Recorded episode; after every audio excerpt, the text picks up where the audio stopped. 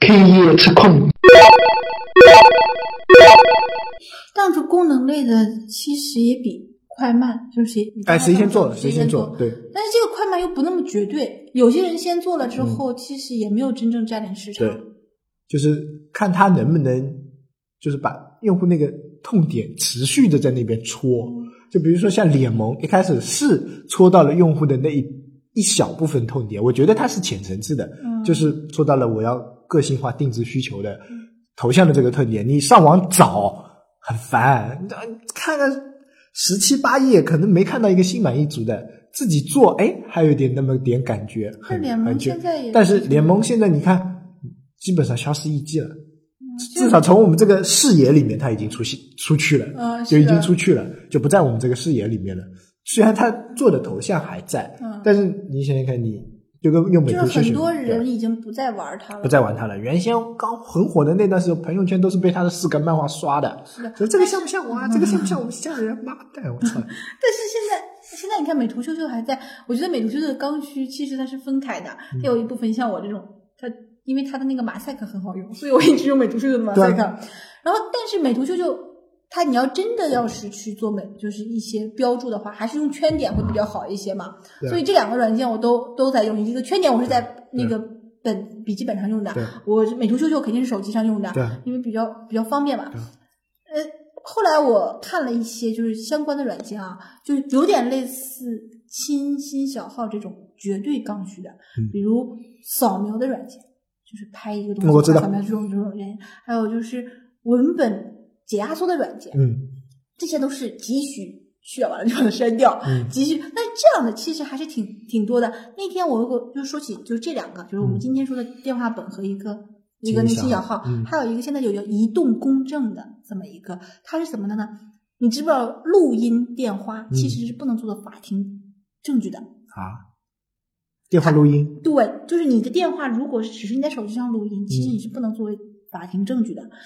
它它有一个，就是它这个软件是这样的，你通过他打电话，嗯然后他给你录下的音，他同样的给你上传到他的服务器上，嗯它可以就它就是像公证一样，嗯而且它是真正的公证公司，就是它可以证明这个东西具有公正。那天我是怎么说呢？我就看到就是就两个吵架，嗯对，其实就是车就是汽车撞了吵架嘛。然后一个人说另一个人是诬陷他的，嗯然后另一个人就说我是有录音的，我电话从来打电话都是录音的。嗯然后当时我就在想，哎，这个需求其实挺重要的，嗯但是这个录音的人其实是不知道，他的电话录音是不能作为呈堂证供的，就不能作为证据的，他只能是辅助证据，嗯因为他没有经过任何公证。，TVB 里面都是都都是这句话，但是但是，所以现在有一批软件就是移动公证，就是你在移动电话上，不管是发短信啊还是打电话呀、他给你直接公证掉。这样的话，你就是如果是有法律纠纷，你就可以使用他们的进行公证。这个其实跟就是亲亲亲亲小号差不多，它是其实就是刚需。对它是纯刚需，但是很多人不知道，他也没有人做过这个广告，也就是而且用到这种刚需的人很少。这这些不少的对你用不着，你你在手机里面如果装上之后，你嗯出现纠纷的话，就比如现在车车辆纠纷，比如什么纠纷的嗯话，你会如果有习惯的话，你就从这个手机上打出去嘛，就是从这个软件打出去，所有的就能公证掉了。嗯那那一般的情况就是像咱这种很宅的不出门的，嗯那就其实就不会想到这些。嗯但是这个东西其实是必必需品，真正是刚需必需品，它比那个信息小号还需要，就是他的就需要的人真的需要，对就不需要的人永远都不需要。对对对，所以这这个东西很多。当时我在想，就是如果我们不去搜这些市场，嗯就是市市场东西，发现很多东西其实市场上是有的，只不过大家都没有做过宣传，也没有去推广。其实你想到的点子，市场上肯定都有，对对对，就是只要我们平时好奇，我们去查一些嗯事情，都会有都会有这些的。他们既没有人投，就投资也也没有那么就就是这种那种什么公公募不对，公募这个私募公募。私募、风投好像都没有投到这些人的身身上，我们只能看到一些投一些很因为很普通的金融啊这种产品。比如说像风投、什么私投，就是呃，私募没有公公投，对，反正就公投选举嘛？反正就是这种啊。那他们都看投资回报率的，肯定是投资那种会赚钱的项目，而且投资回报率要高的，对不对？我觉得是能吹的，就是那不是很多都是这种东西，这种东西只能谁来做？只能政府来做。也不是，他有些企业是就被他被那些就类似公证的公司外包的嘛，对对对其实也可以的。我的意思就是，只能有就是政府背景的人来做。你说真的是商业的，这个怎么把它商业化呢？这 商业化在哪里呢？我就我就觉得就有很多东西，咱们不说这个公证这个事啊情，就是很多东西其实是很有投资价值，但是就是因为投资人没有看到，或者是投资很多投资人其实不懂啊。我认识几个投资人，每次我给他们他他到来到我家聊天的时候，他就让我给他讲一讲什么东西怎么回事。嗯是就是上次遇到一个就是就是在玩的门嘛，他就给我他就问我互联网金融就是这种铜板阶这这个这个东西到底是怎么做出来的，然后我就给他讲了讲前台，讲了讲后台，然后后面的就是中间是怎么个算啊，怎么个保证啊，什么乱七八糟的。然后我说为什么他不能保保证能得到那个回报率，然后他中间是怎么搞的这些，就是大概的这个意思。然后他啊，原来是这样，就是跟投就是那个嗯私募的，就是管他要钱的这个人讲的其实是不同的重点嘛。嗯那呃后来呢，就是有那个银行的人嗯来跟我问我，就是在互联网业的，你就是大数据是怎么回事？因为嗯你就是金融有一个大数据，嗯我说你们那个大数据其实就有点像金融的互联网化，嗯没有完整大数据。如果你不跨行业的话，也算不上什么大数据。然后我就跟他讲这些东西，讲完之后，我觉得其实为什么现在培训这么火，有一定原因的。他们的求知欲是很强的，但是大部分的跟他们说的人都是想推销自己的产品，而把这个事实稍微扭曲了一下。嗯然后我跟他讲的是，因为我们是朋友，我我又不图他钱，我肯定给他讲的是完整的这些东西。对对对从旁观者的角度，对，所以他们刚开始还野心勃勃的想投互联网金融，后来他们就有点担心，野心对，就是钱钱多的人总是想要钱滚钱嘛。后来他们担心的什么呢？一是担担心钱收不回来，二是担心这个账号安全体系，还有国家的这些政策。嗯然后我当时觉得啊，如果他们狠一点，真的去做了，也就做了。对，做了也就做了那真的就是风险投资了。但是很多拿钱的人，其实他想不到的风险，他想到的是投资，他就认为这个东西我投了之后，你你到时候对一年多给我再赚回本来这种，对对对，就是这种。我说我说你这个本身的立场，它就不是一个风投互联网风投的立场，它是做实业的立场，就是就好像一个厂，我给你就投钱了之后，这个厂就会出出东西出来，是这个样子的。所以我觉得。就是像咱们咱们两个看，不管是那个电话本，有微信电话本，还是那个星星小号，嗯其实我们是站在我们这个从业人员上来看的，来分析这个东西的。我们其实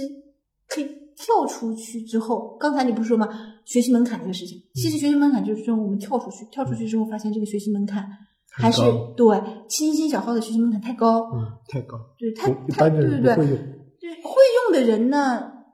就以后有可能普及了就会用，嗯，但是这个普及的这个程度肯定没有微信那么普及肯定没那啊么。快。然后微信呢，它是先微信电话本是先进行意识攻击，就是你认为这个东西省钱，嗯 就是他把这个东西给你铺了，就是给你洗脑，这个东西很省钱，这个东西一点都不花你电话费。然后你你的脑子里就是一般人先舆论轰对不不过脑子的人，也不想这个原因的人，他就会想，嗯，这个东西省钱，都都都说它省钱，它肯定省钱。众口铄金，对，然后他就会让别人装，装完之后大家一打电话就感觉很省钱，对，其实没有省到钱，其实也 省不了多少钱省，不了多少钱，确实省不了多少钱。而，且他用它的可替代性太强。可替代性确实还这个不好说，这不好说。可替代性我觉得不好说，因为它呃，他有微信这个后台在啊，啊就有个这个干爹在，嗯，是的，可替代性就不怎么强。但是除就怎么说呢？就因为呃，毕竟是微信出品的，大家就觉得还不错。只要是 BAT 出品的都还哎，都还不错。就是别人要在这个方面超越他，是没有可以赢的机会的。就是你就算用户体验做的比他好，什么东西做的比他好，你要赢他的机会是不大的。因为它有一个强大的后台，因为它已经圈了一批用户在这里，就是相当于它是在它自己的国度里推行一个法治的东西，那民众都是比较容易接受的，对吧？比如说我在我们中国卖一个卖个茅台，大家都很容易接受。你要把茅台这个东西卖到俄罗斯、卖到美国去，人家接受度就不一样了。所以说，它这个国国微信这个国度已经很大了，所以他对这个东西他是 OK 的。但是你说你要把这个，你你是从别的地方，你说哦，微信做电话本，我们马上跟风做，但是你的手脚是伸不到他那边去的，伸进去就被他砍掉，伸进去就被他砍掉。那他这个其实做做国际长途也 OK，会比较好，就是相对于，因为我们是那个近的人还没有这种感知，嗯，如果价格高了，但是国际长途打异性打本来就是免费的呀，对。就是你其其实我觉得从单从这个功能上上来说，异性比微信要好，异性对，还不如装个异性的。异性都全那样，你打国际长途本来就是免费的，你嗯对对对而且你用 QQ 打视频的国际长途也是免费的呀。就是这里插出去一点啊，就是说到异性嘛啊，异性虽然在就是跟微信同功能的那个那个方面没有争过它啊，就是嗯因为这种东西真的是先来的先好，后来的遭殃。但是我觉得最遭殃的不是异性，是来往。哎，来往更坑爹。但是异性啊，现在有几个功能做的还算不错，就是在发现里面的那几个晒图啊这种，啊，这几个我觉得做的还可以有小亮点。真正做出了跟翻身是难，真正做出了跟微信的差异的一个部分。嗯，微信其实因为它一直都没有大型的广告，不是像微信总是照舆论广告对嘛他刚才出来就就，其实微信啊，真正我那这几天在考虑它，其实它真正火起来啊，应该是在它的摇一摇功能推出来的时候，是这样，就是就是什么都得要靠约炮呗。对，呃也不是这么说，就是你有没有发现“摇一摇”这个词就约等于微信了？嗯，是的。微信也差不多约等于摇一摇，就大家说起微信就是摇一摇，嗯你说起摇一摇就肯定啊，那个微信那个功能摇一摇功能你学一下，对不对？然后说说起那个约炮就陌陌，陌陌就月票，月月票的出现。是的，这个对，就是他们火的时候是在某一个功能点上的，就是我们第一季啊，可以说是第一季有一期不错，努力去找到那个点，嗯去撬动你的用用户。这个就是刚需，不是有人问过吗？他嗯找不到自己产品的刚需，我觉得那就是你这个产品就不是需要的，对你干嘛呢？我觉得反了，他应该是做产品之前定位一个刚需，之后再做产品。如果产品都做出来，再去找刚需，就好像就有点有点难了。对啊，你肯定是要解决一个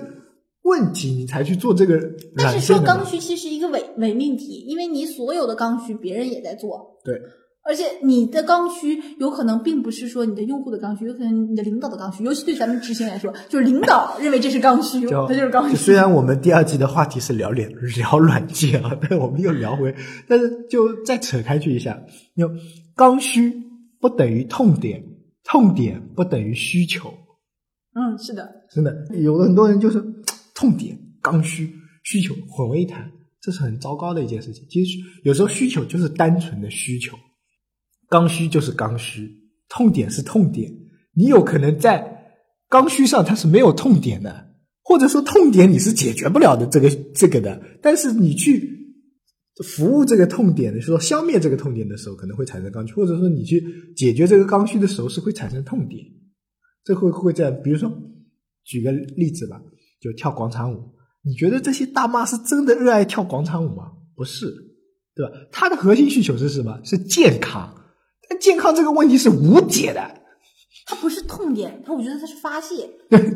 对，他的核心需求是他的刚需是健康，他的刚需不是跳广场舞，但去。这健康这个问题又是无解的。你要是说我发明一个产品，用了我这产品，保证活到一百岁，妈蛋，谁跳健，谁去跳广场舞，对吧？那所以就是你看，有很多那种就是